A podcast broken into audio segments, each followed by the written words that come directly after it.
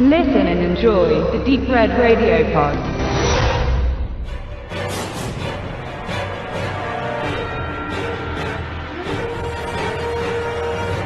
Chucky, die Mörderpuppe, sollte nach seinem Regiedebüt Fright Night, eine rabenschwarze Nacht 1985 Tom Hollands dritte Kinoarbeit sein und war ein kleiner Kassenerfolg.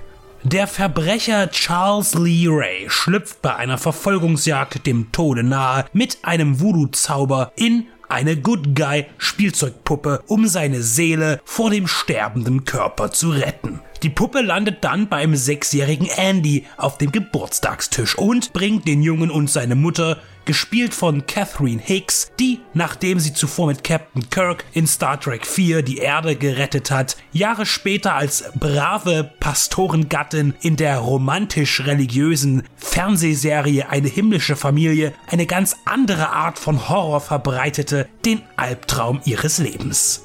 Mit zufriedenstellenden finanziellen Erfolgen nährt man die Reihe bis heute mit sechs weiteren Teilen, an dessen Ende aktuell Cult of Chucky als siebte Episode steht. In fünf Folgen war der kleine Andy Barclay als Charakter involviert, mal mehr und mal weniger intensiv.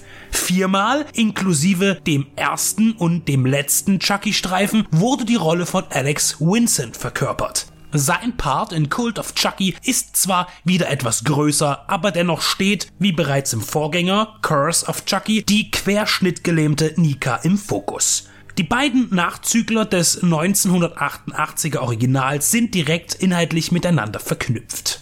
Nachdem Nika alle Morde, die durch Chucky begangen wurden, zugeschrieben werden, landet sie in einer psychiatrischen Einrichtung, in der sie und ihr neues Umfeld selbstverständlich auch nicht von der mordenden Puppe sicher sind.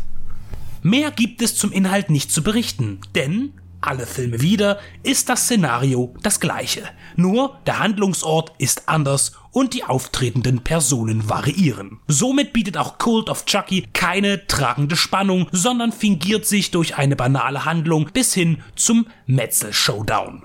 Don Mancini, der fast ausschließlich mit diesem Franchise sein Geld verdient und an jedem Beitrag als Autor beteiligt war, zwingt uns zwar ein paar innovativ sein wollende Änderungen auf, die sich aber auch schnell wieder durch fiktionsinterne Inhaltslücken selbst im Weg stehen. Zum Beispiel schlüpft Charles Lee Rays Geist in mehrere Good Guys. Er klont sich quasi und geht sogar auf Menschen über und existiert in multipler, gespaltener Form. Hineingedrängt wirkt der Handlungsstrang mit Andy Barclay und auch Jennifer Tilly, die immer mehr aussieht wie Stiflers Mom, als Tiffany Valentine ist wieder integriert und am Ende findet auch zusammen, was zusammen gehört.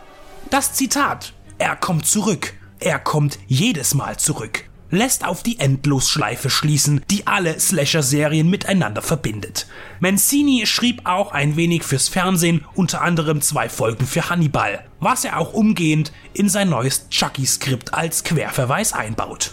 Es ist kaum zu glauben, dass, obwohl man weiß, dass man einen inhaltlich flachen Film sieht, sich doch über die Ungereimtheiten der Erzählung ärgert. Wenn Andy Chuckys noch lebendigen Kopf in einem Tresor aufbewahrt, um ihn für die langjährigen Qualen täglich zu foltern, dann findet man nicht den Weg, den seine Seele zu der Chucky-Puppe, die anderenorts auftaucht, in der Charles Leray auch festgesetzt ist. Bevor man sich dann zu viele Gedanken machen kann, setzt man auf besseren Gore-Trash. Ausgewogen zwischen viel Handmade und weniger CGI.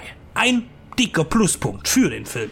Zu viele computergenerierte Effekte würden das Konzept Chucky ohnehin nicht verkraften. Denn schon immer waren das Spannendste die Figuren und Mechatronik-Tricksequenzen, die erkennbar machen, es ist eine Puppe.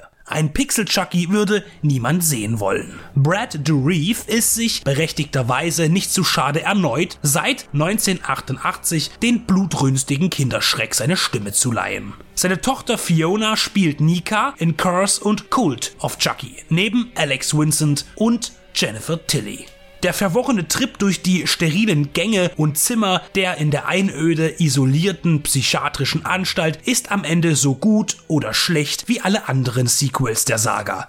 Kurzweilig, schnell vergessen, unnötig, aber dennoch irgendwie unterhaltsam. Und der Satz, ich bin Chucky. Lass uns für immer Freunde sein. Halt in einem wieder und lässt einen zu dem Schluss kommen, der Film war doch gar nicht so schlecht.